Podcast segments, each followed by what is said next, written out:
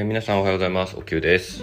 えー、今日何日だ、えー、8月18日水曜日、えー、午前9時を過ぎたあたりですね、収録をしております。皆さんいかがお過ごしでしょうか？えー、週中日ですね。えー、まあ、変わらずというか今週はなんか、もう近所以外出る予定もなく まあ土曜日にちょっと出かけますけど、えー、淡々となんですが、まあ、昨日ちょっとレシピ開発あらかた終わってちょっと落ち着いたんで、えー、今日は一日かけて、えー、ちょっとこう先の未来のこととか、え長期的な視点で物事を考えたり、えちょっと作戦をいろいろ練ろうかなと思っていて、そういうちょっと時間に費やそうかと思っております。はい。あの結構日々のね、え仕事とかに、そのタスクに忙殺されると、あのこういうことをなかなか考える時間がなくて、えー、なんだろうもうその目の前のことで手一杯みたいになるんですけど、まあ、あの定期的にねこういう時間をとってやっぱり、えー、自分の中で整えていくというか、えー、もともと整理整頓とかねやっぱ好きなんで自分の頭の中も整理整頓していかないとなと思っていて今日はもう一日かけてそれをやろうかなと思っております。はいということで今日は何を話そうかなと思ったんですが あちょっとインスタであのストーリーでシェアしたことからま派生して、えー、もう少しそれをこう風呂敷を広げて話をしようかなと思うんですけど、えー、何かっていうと、まあ、インスタでストーリーにあげたのが、えー、まず僕あの、えコーヒーとか飲んで歯の着色が結構するタイプなんですけど、それでまあ、あのだいある程度こうもうやばいなっていう限界まで来たら歯医者に通うみたいなことしてたんですけど、まあ、たまたまリサーチしてて、あの、なんだろう、激落ちくんっていうあの、こう、お皿とかの茶渋とかを取る、えっ、と、こう、なんか用具っていうか、なんかそういうのあるじゃないですか。なんかそれの歯バージョンみたいなのがあって、でミュゼ、ミュゼから出てるんですけど、ミュゼホワイトニングの速攻美白っていうやつをシェアしたら結構反応があって、で、僕自身もあの使ってみたら、あの、まあ、これ結構個人差あるというか、着色のつき方とか着色のレベルによってまちまちだと思うんですけど、もう僕結構歯と歯の隙間にこう黒い着色がつきやすくて、まあ、ずっと気になってたんですけど、まあ、それやったら結構落ちたんですよね。あ、これいいじゃんと思って、まあシェアして、えー、見たんですけど、なんか、まあ、この現代っていろんな商品開発されてるから大体のものあると思うんですけど、なんでここに目つけなってこなかったんだろうみたいなことを昨日思ったり、あと、まあ、昨日、あの、夕食に、えー、まあ、焼肉食べてたんですよ、家で。あの、友達からもらった鉄板で、あの、まあ、そのすごい高いお肉じゃなくて、まあ、普通の、あの、スーパーのお肉ではあるんですけど、なんか、焼肉ってちょっとテンション上がるじゃないですか。ちょっとパワーもつくし、みたいな。で、昨日はたまたま焼肉だったんですけど、なんかそういうのを、えー、なんだろう、見てて、見ててというか、あの、まあ、最近よく本当に思うことなんですけど、こう、豊かな暮らしとか、幸せな暮らしってなんだろうとかって、毎日考えるんですけど、なんかこれって結構日々の中でなんかその刺激をみんな求めすぎだなと思っていて、あの、いわゆるドーパミン的欲求、幸福か、だと思うんですけど、まあこれはそれはそれであの大事なことだと思うんですけど、なんか刺激ばかりが全てではないなと思っていて、え、ー、と、もっとその淡々と過ごすというか、あの、日々の生活の中にこう、小さい幸せみたいなものを発見するっていうのもすごく大事だなと思っていて、例えばお子さんとかいたら子供が笑ってこうはしゃいでるのを見てるだけで幸せな気分になるとかって、なんかすごいあると思うんですよ。僕はちょっとまだ子供いないんであれなんですけど、でもなんかそういうこう日々の中に小さい幸せを見つけていくみたいなことって、あの、できてない人めっちゃ多いと思うんですよ。まあ僕もちょっと訓練中みたいなとこなんですけど、なんかその丁寧に毎日を暮らすみたいなことって、うん、なんだろう、高度経済経済成長期の前までとかってやっぱりされてた方多いのに、なんかもっとその自分が先に進まなきゃとか、えー、もっとこうしなきゃみたいな、なんか成長しようみたいな、あの感覚がやっぱり備わってきたところで、ちょっとないがしろになった部分ってあると思うんですよ。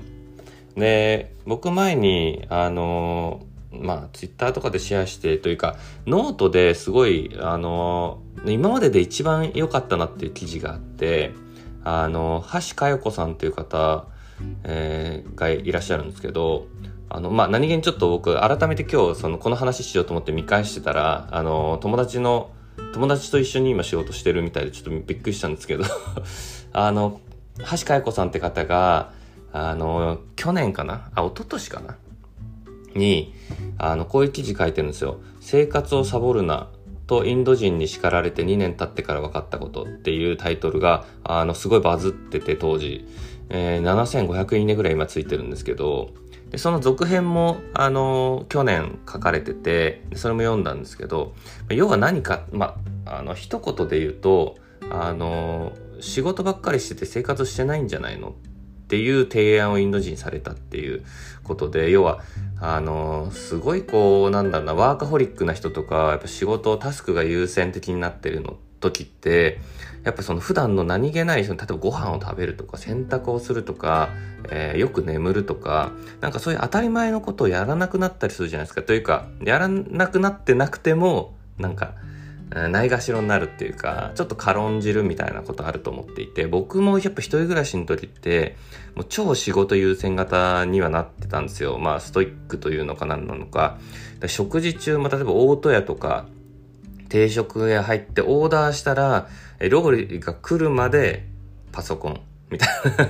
で、食べながらニュースチェックするみたいな。で、食べ終わって出るまでの5分ぐらいの間に、なんかメール返信するみたいな、もうなんかよくわかんない、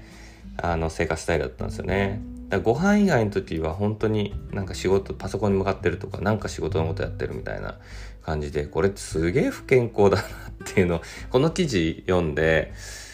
確かにみたいな。なんか生活をするっていうことを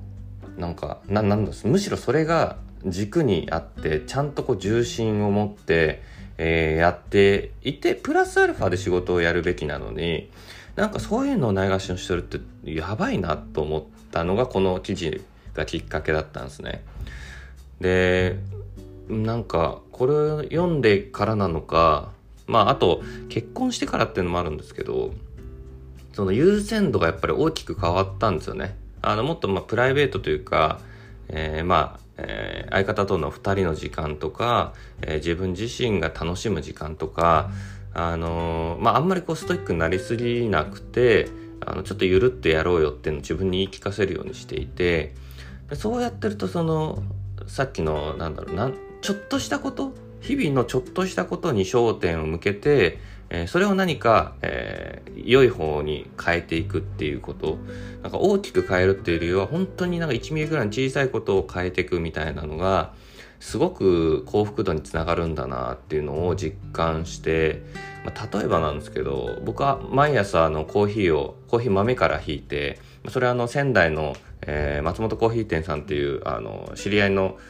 えー、コーヒー屋さんから仕入れてて、で、豆を毎日引くんですよ。でもその時の引いた時の香りとかあのやっぱり美味しいコーヒーを飲むってすごい切り替えになるし、まあ、モーニングルーティンになってるんですけど例えばそういうコンビニコーヒーじゃなくてあえてコーヒーを引いて飲むとか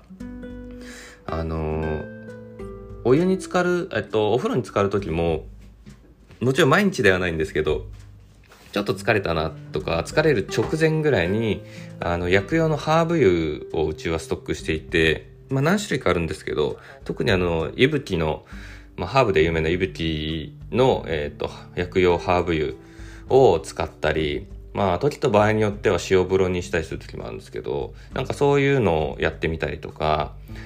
なんか、例えばあとは、靴がちょっと汚れたなと思ったら、あの、靴のメンテするとか、なんか小さい毎日のことの中で見直していくことってすごい大事だしそれがこう結果的に大きな幸せにつながっていくなと思ってなんかこの辺って割とできてる人できない人まあ、できてる人の方が少ないんじゃないかなって日本では思うのでなんかこういうのを、えー、僕もちょっと発信の一つとしてなんかやっていけたらなってちょっと思った気づきでした。はい。という感じでなんか なんかちょっとこう、えー意識高い系みたいな、えー、話になりましたがあのとてもすごい重要なことだなと思ったんであのちょっと僕もあのもう少し頭の中でというか整理してなんかアウトプットできることがあればどんどんしていきたいなと思います。はい。そんな、えー、水曜日でございます。はい。えー、一緒に今日も頑張っていきましょう。で、聞いてくださってありがとうございます。明日以降もまたよろしくお願いいたします。失礼いたします。